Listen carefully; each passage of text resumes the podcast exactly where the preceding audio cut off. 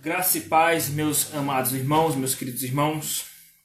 Que Deus os abençoe nesta noite. Estamos reunidos nesta live para ter mais um é, Pergunte ao Pastor. Né? Nós estamos fazendo uma série de estudos baseados na carta de Gálatas, especialmente aí na, nas obras da carne. E cada obra da carne que nós estudamos, nós abrimos para, no final do estudo, para que os irmãos possam fazer perguntas se houverem dúvidas. Se houver dúvidas. Então vamos começar com a oração. Senhor nosso Deus, queremos te agradecer pela oportunidade de poder te servir, te adorar, Pai. Queremos te pedir perdão pelos nossos pecados, Pai. Que o Senhor purifique nossos corações, Pai. E que o Senhor venha falar conosco na tua palavra, Pai, de uma forma poderosa, de uma maneira transformadora, Pai. Que teu Espírito Santo venha inundar nosso ser, venha tomar posse de nós nesta noite, derramando graça, sabedoria do alto e poder. Concede-nos o privilégio de sermos instrumentos em tuas mãos.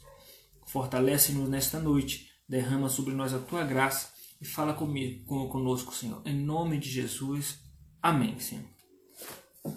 Meus queridos irmãos, nós iremos meditar então em Gálatas capítulo 5. Abra sua Bíblia, sua Bíblia em Gálatas capítulo 5.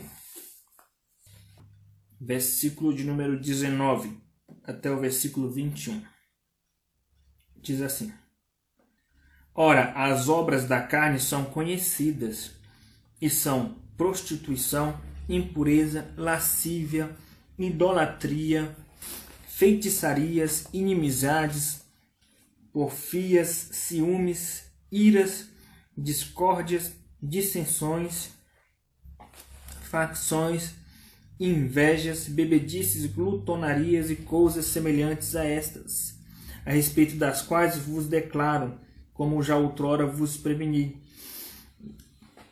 que não herdarão o reino de Deus os que tais coisas praticam. Muito bem. Nós já estudamos destas obras da carne, nós já estudamos uh, a questão da impureza sexual, né? versículo 19, prostituição, impureza e lascívia. Então nós já estudamos sobre a impureza sexual. Depois nós estudamos sobre a idolatria e aí nós abordamos um pouquinho da, do catolicismo romano. Né? Depois nós estudamos sobre feitiçarias, onde nós vimos sobre questão da, da magia negra, ou de feitiçarias, é, espiritismo e coisas correlatas. E hoje nós iremos estudar sobre os conflitos de relacionamento, né, com base nas seguintes obras da carne: inimizades, porfias, ciúmes, iras, discórdias, dissensões, facções e invejas. Diz respeito à questão de relacionamento com o nosso semelhante, com o nosso próximo. E nesse sentido, meus irmãos, nós iremos ter o seguinte tema para esse estudo de hoje: como superar os conflitos de relacionamento.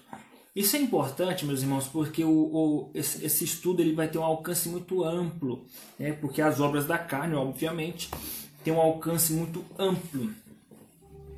Em, e em que sentido tem esse alcance amplo? Porque crise em relacionamento uh, vai existir onde houver relacionamento humano. Então, casais, casados passam por crise de relacionamento. Relacionamento entre pai e filho às vezes são conflituosos. Relacionamento entre mãe e filha. Relacionamento entre familiares, né, parentes. Relacionamento entre vizinhos. Relacionamento entre amigos. Às vezes amizades se quebram né, por causa disso. Uh, crise de relacionamentos, conflitos em relacionamentos no trabalho com seu patrão, com seu chefe ou, ou, com pessoas subordinadas, né? Uh, existe, existem também crises de relacionamento uh, na igreja, né, onde os crentes estão trabalhando, servindo a Deus e nessa dinâmica de servir a Deus, trabalhar juntos, muitas vezes acontecem crises de relacionamento. Então, esses conflitos faz, faz parte das relações humanas e de uma maneira ampla. Então eu quero que você ouça a palavra de Deus nesta noite aplicando essa, essa, esses princípios para os seus relacionamentos, para o seu casamento, para a sua família, para o seu trabalho, né, ou para o trabalho na igreja. Então vamos lá, como superar os conflitos. Então o tema já parte de um pressuposto que os conflitos precisam ser superados e que nós, nós temos constantes conflitos, tá? Então vamos lá, ah, como superar os conflitos de relacionamento. Em primeiro lugar, para nós superarmos os conflitos em nossos relacionamentos, nós precisamos entender a causa desses conflitos. E qual é a causa primeiva, né, ou primeira desses conflitos? Está escrito em Tiago, capítulo de número 4, da seguinte maneira: De onde procedem as guerras que há entre vós, senão dos vossos prazeres que militam em vossa carne? Então, os conflitos, as guerras que nós, que, que nós vivenciamos, sejam guerras na família, conflitos no trabalho, na igreja, têm uma origem. E Tiago diz que é por causa dos prazeres que militam em nossa carne. E essa, e essa militância, essa guerra, essa batalha que existe em nossa carne, Paulo fala aqui, versículo 17, porque a carne milita contra o espírito. Isso significa que a, a razão né, entenda a causa, né, a a razão dos conflitos se dá por causa de nosso pecado, né, da, da, nossa natureza pecaminosa, da carne que milita dentro de nós, né, a corrupção de nosso, do nosso coração. Está escrito em Jeremias 17,9 que o coração do ser humano é desesperadamente corrupto. Desesperadamente corrupto. Então, qual é a causa dos conflitos? É por causa da corrupção humana, do coração humano.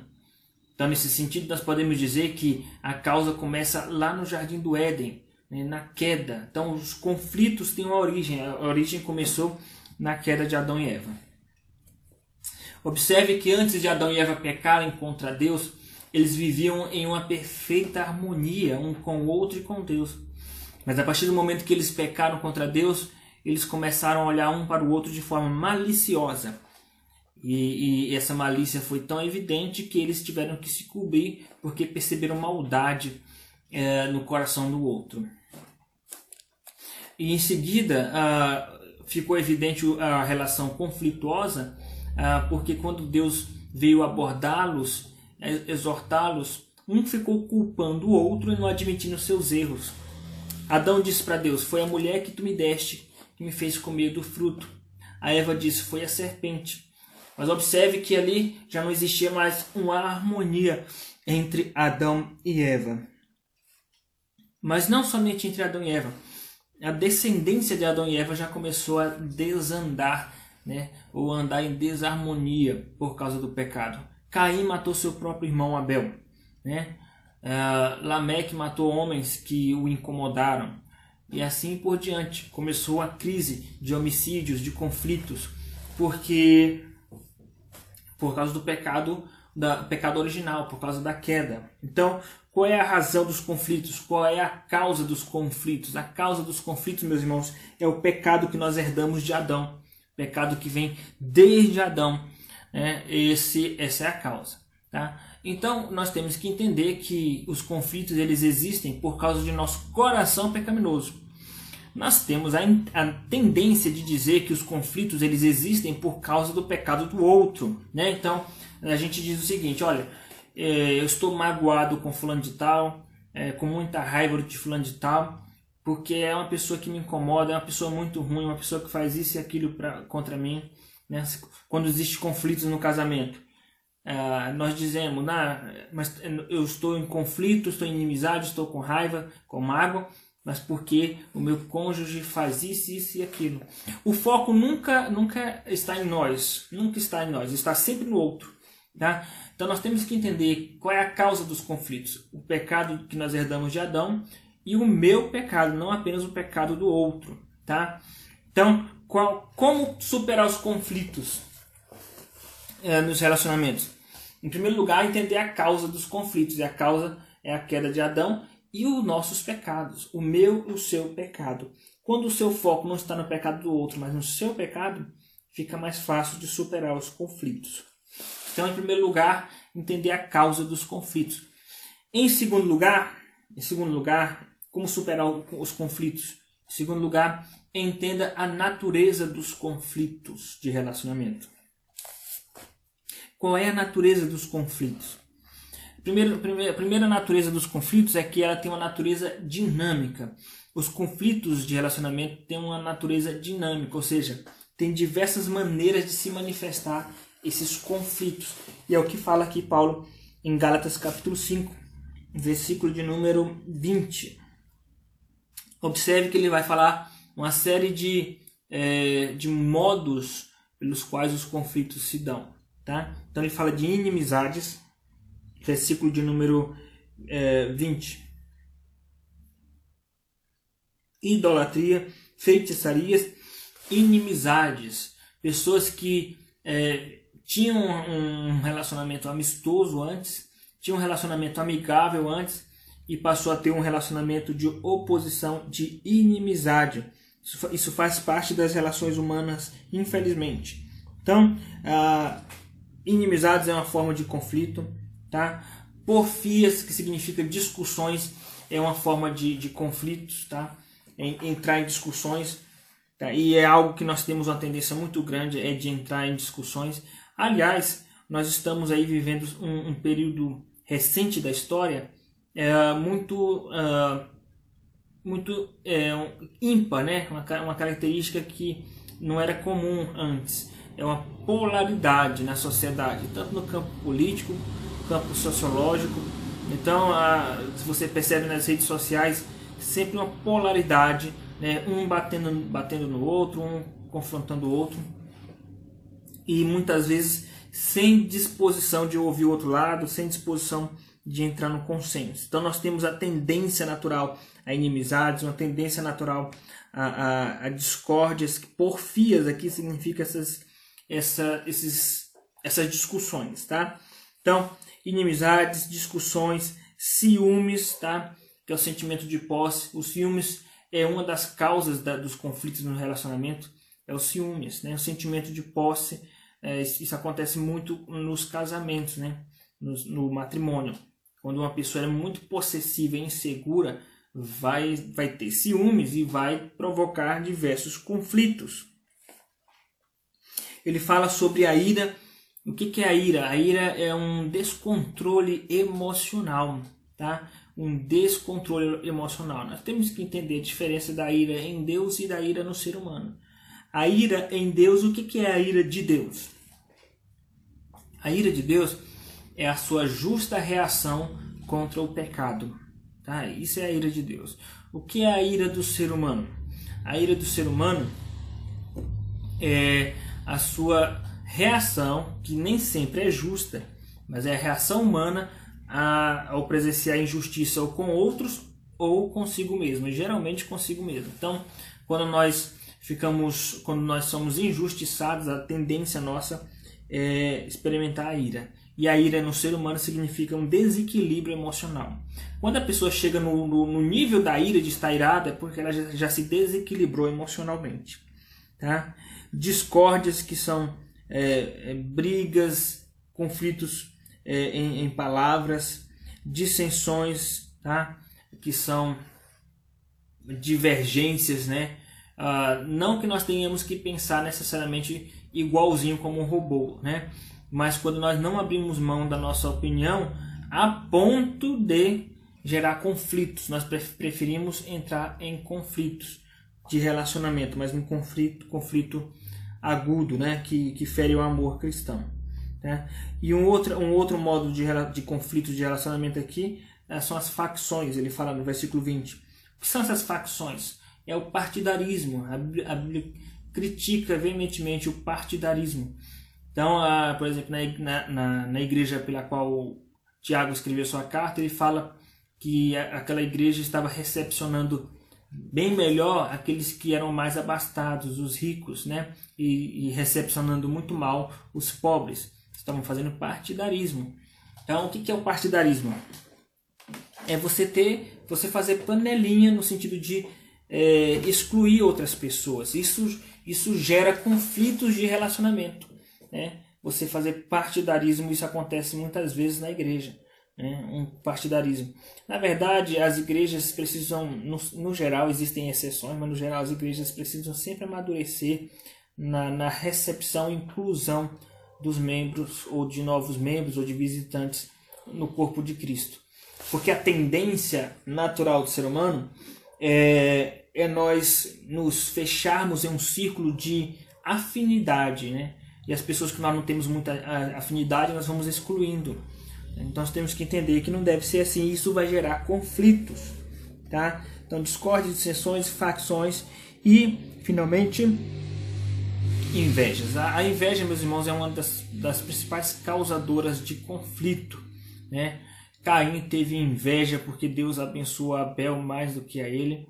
Tá? Saul teve inveja de Davi e causou todo aquele transtorno, quis matar Davi. Então a inveja é um problema sério. Isso acontece muito, às vezes, no, na dinâmica da igreja. Por que, que isso acontece com muita frequência na igreja? Porque na igreja é o lugar onde nós servimos a, a Deus com nossos dons. E os dons, eles são bênção de Deus para o crescimento da igreja.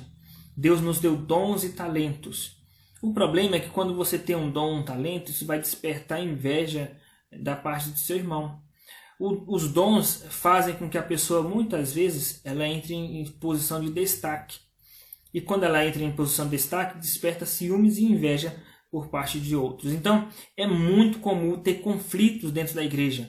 Conflitos, discussões, discórdias, brigas. E, e a raiz do problema às vezes é, é, imperceptível, porque a raiz do problema às vezes é a inveja. Quando a pessoa não suporta que o outro tenha mais destaque. Então, Uh, ou acontece com a questão de dons ou acontece com a questão de, de, de, funções na igreja. Né? Então, você ocupava uma função por um tempo na igreja. Aí vem um outro e ocupa aquela função em seu lugar. E de repente esse outro novo passa a fazer um trabalho bem melhor do que você fazia. Ao invés de você dar glórias a Deus, o que você faz? Começa a perseguir aquele outro, falar mal, criticar, desaprovar, não apoiar, simplesmente porque não é você que está à frente do trabalho. Então isso é muito triste, mas é muito comum acontecer isso dentro da igreja. Né? Ou porque alguém se destaca porque canta melhor, porque toca melhor, porque dá aula melhor, e aí gera ciúmes, gera a, é, a inveja. Né? Então nós temos que tomar muito cuidado, e são pecados que podem fazer parte da, da nossa vida facilmente. Tá? A inveja muito bem. Então, uh, nós temos que entender a, a, natureza dos conflitos. Qual é a natureza dos conflitos? Uma natureza dinâmica. Os conflitos ela têm uma natureza dinâmica, que são causados às vezes por iras, discórdias, inimizades, partidarismo, inveja, tá? E, um, e, uma outra natureza dos conflitos é que além de ser dinâmica, a natureza dos conflitos ela é de natureza humana, tá? De natureza humana. Isso significa que aonde houver ser humano, ali vai haver conflitos em menor ou maior grau, em menor ou maior grau, de maneira de conflitos mais agudos ou conflitos mais amenos. Mas vai haver porque faz parte da natureza humana e o ser humano ele é caído, ele é corrupto em seu coração. Então, nesse sentido, vai ser inevitável os conflitos. Então, a, a igreja não é diferente, porque a igreja é composta por seres humanos e seres humanos pecadores. Então, não existe igreja sem conflito. Coloque isso em sua cabeça. Não existe igreja sem conflitos. Existem igrejas que são mais conflituosas. Existem igrejas que têm mais conflitos e outras têm menos. Mas não existe igreja nessa terra sem conflito. A única igreja que não existe conflito é a igreja que está no céu. E se você quiser uma igreja sem conflito, só se você pedir para Deus te matar, te levar para a glória, porque é lá que não tem conflito. Então é inevitável. Então, na igreja, por exemplo, dos, dos Gálatas, havia, um, havia conflitos e conflitos assim agudos, conflitos sérios. Observe o versículo de número 14 e 15. Porque toda lei se cumpre em um só preceito, a saber, amarás o teu próximo como a ti mesmo. Se vós, porém, vos mordeis e devorais uns aos outros, vede que não sejais mutuamente destruídos. Ou seja, ou seja, eles, eles estavam quase se destruindo, né? mordendo e devorando uns aos outros. É, é, claro que é uma maneira figurada de dizer que eles estavam falando mal uns dos outros, né? muita fofoca, muita é, inveja, muita discórdia, muita ira naquela igreja. E quando acontece isso, o risco de uma divisão ou da igreja se autodestruir é muito grande. Tá? Como disse Tiago no capítulo de número 4, ele fala que é, uma centeia né, pode incendiar toda uma floresta, é o que acontece com a língua.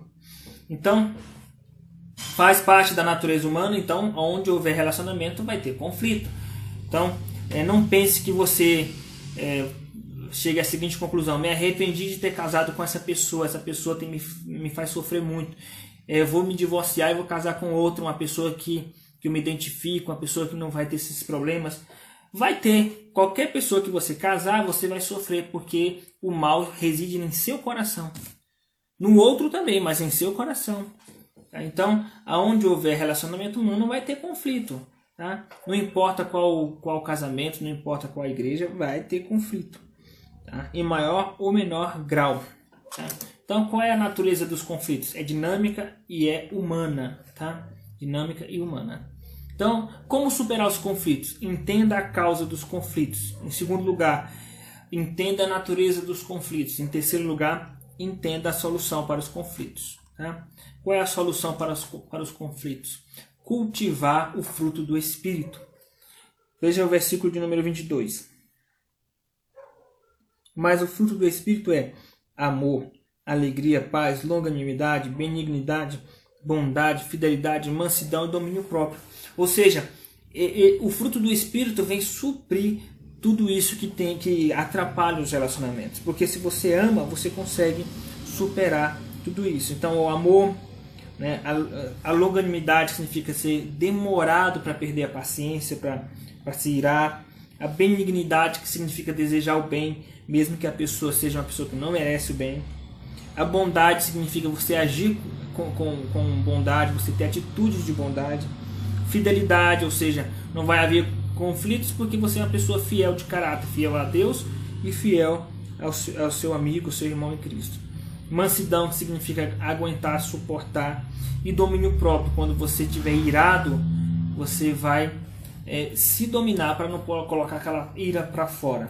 Tá? Então, cultivar o fruto do Espírito. Como que nós vamos cultivar o fruto, fruto do Espírito para vencer, para solucionar os conflitos? Andando em, em Espírito, versículo 16. Então ele diz assim, veja o versículo 15.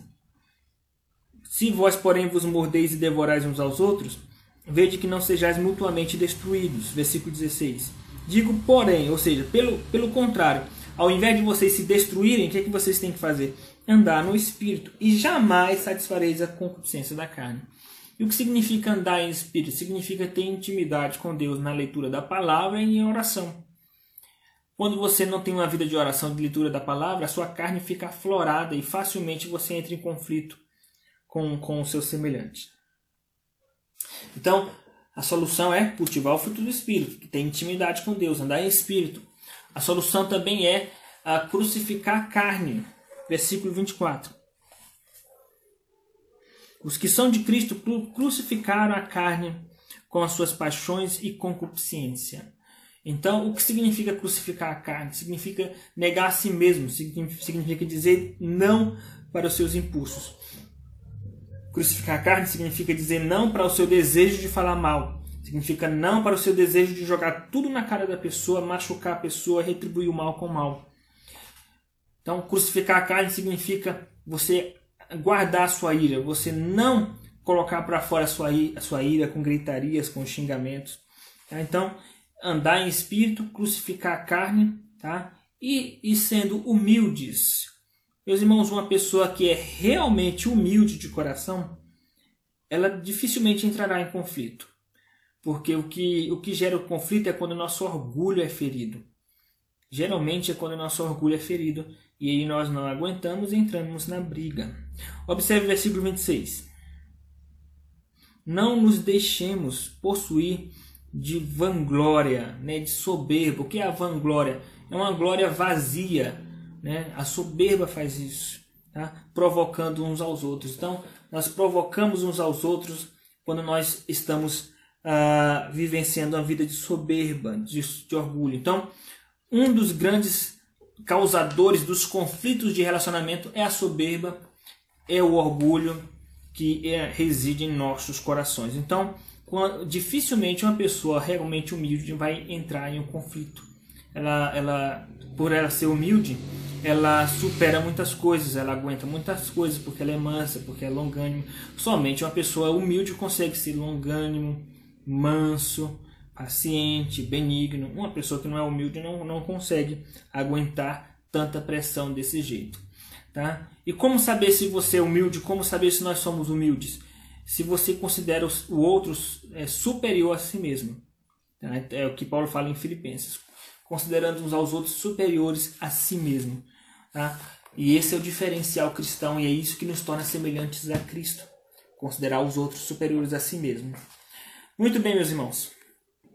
Ah, então nós estudamos hoje como superar os conflitos de relacionamento. E como nós podemos superar os conflitos de relacionamento? Entendendo a causa dos conflitos, entendendo a natureza dos conflitos e entendendo, entendendo a solução para os conflitos. Tá? Entendendo a causa, a natureza e a solução para os conflitos. Que Deus assim nos abençoe e nos ajude a superar os conflitos de nossos relacionamentos. Vou abrir agora para perguntas se tem alguma pergunta, se alguém tiver alguma pergunta, pode digitar que nós tentaremos responder. Se não tiver nenhuma pergunta, nós iremos encerrar com a oração.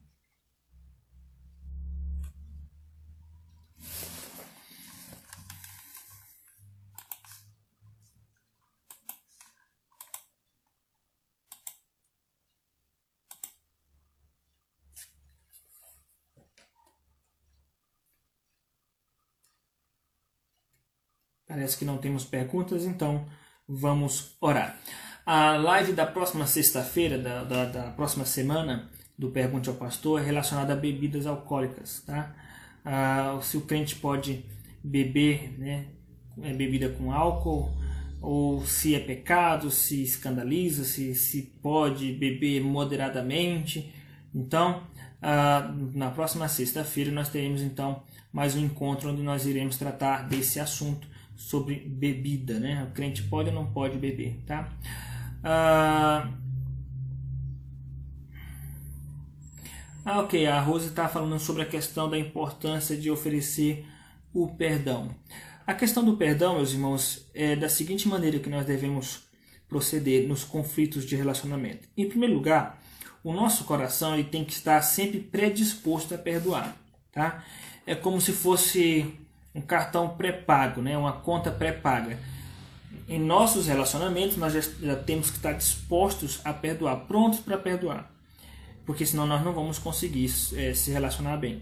Então, Jesus sabia que Judas iria traí-lo e mesmo assim ele já estava pronto para perdoar Judas no sentido de, de é, da convivência do relacionamento com Judas. Ele não enxotou Judas do grupo, mesmo sabendo que Judas iria traí-lo. Então nós temos que estar prontos para perdoar. Essa é a disposição do nosso coração.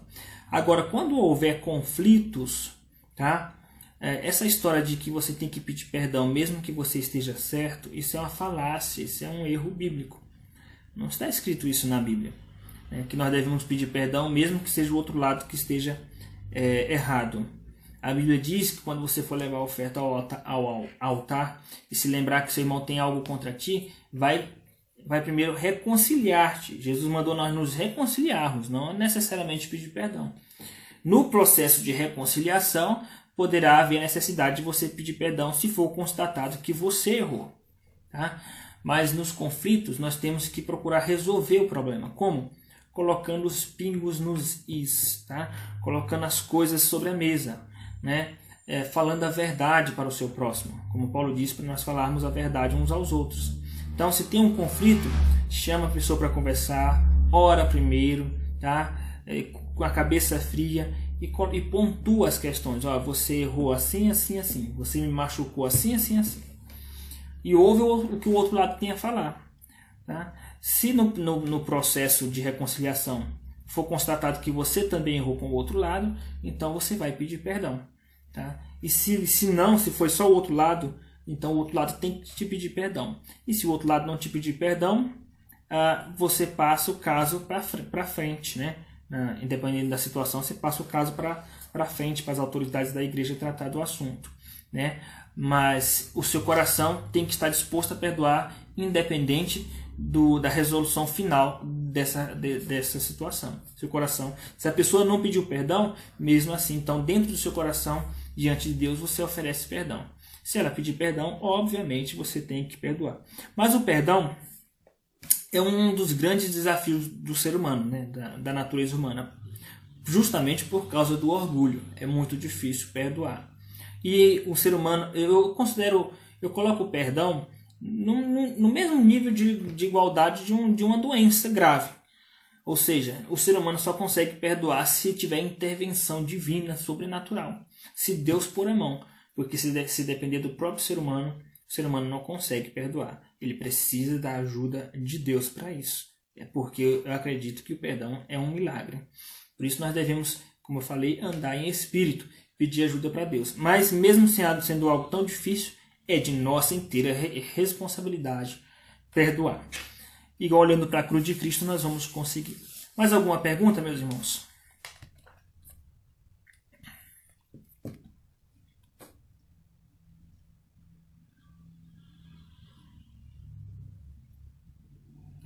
Parece que não temos, então vamos orar para encerrar.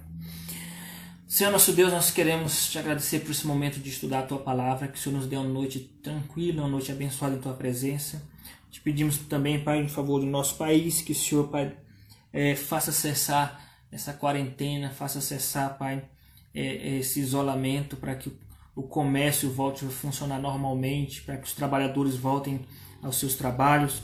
Mas também te pedimos que o Senhor venha estancar essa epidemia, Pai, que o Senhor venha dar um basta nesse avanço do coronavírus, para que a nossa vida volte ao normal. Que o Senhor tenha misericórdia daqueles que estão desempregados, que o Senhor abra portas de empregos, que estão enfermos, que o Senhor visite com graça, com misericórdia, e que o Senhor fortaleça o coração dos que estão desanimados. Continua sendo conosco, nós te pedimos em nome de Jesus. Amém. Amém, meus queridos irmãos. Compartilhe esse vídeo com seus amigos, familiares, para que possam ser alimentados pela palavra de Deus e que o Evangelho tenha um alcance cada vez maior.